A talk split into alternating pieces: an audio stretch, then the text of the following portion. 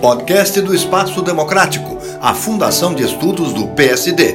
Hoje com o economista Roberto Macedo.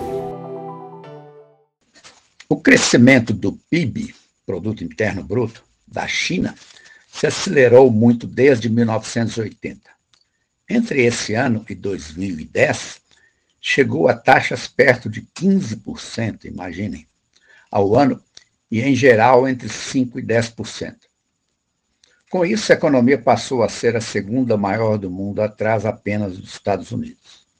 Após 2010, contudo, nota-se uma tendência que trouxe as taxas para valores próximos de 5%. Em 2020, com a Covid-19, cresceu apenas perto de 2%. Recuperou-se em 2021 com cerca de 7%, mas a média foi de apenas 4,5% nesse biênio. Em 2022, aconteceu um valor perto de 2%. Dentre os fatores que expandiram seu crescimento, vejo dois. Em, o primeiro foi a, o forte avanço de suas exportações que inundaram o mundo com manufaturados baratos. O segundo veio do setor habitacional, que chegou a alcançar 25%, é uma taxa muito alta, do PIB. Entretanto, o primeiro fator parece ter chegado ao seu limite, não apenas pelo lado da demanda, mas também porque o governo chinês passou a dar mais ênfase ao bem-estar de sua população.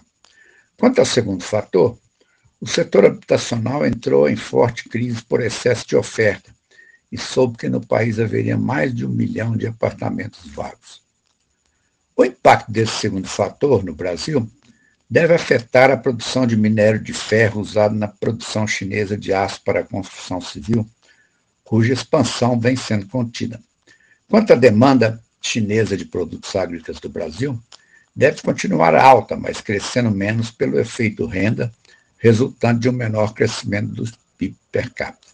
Roberto Macedo, para a Fundação Espaço Democrático do PSD.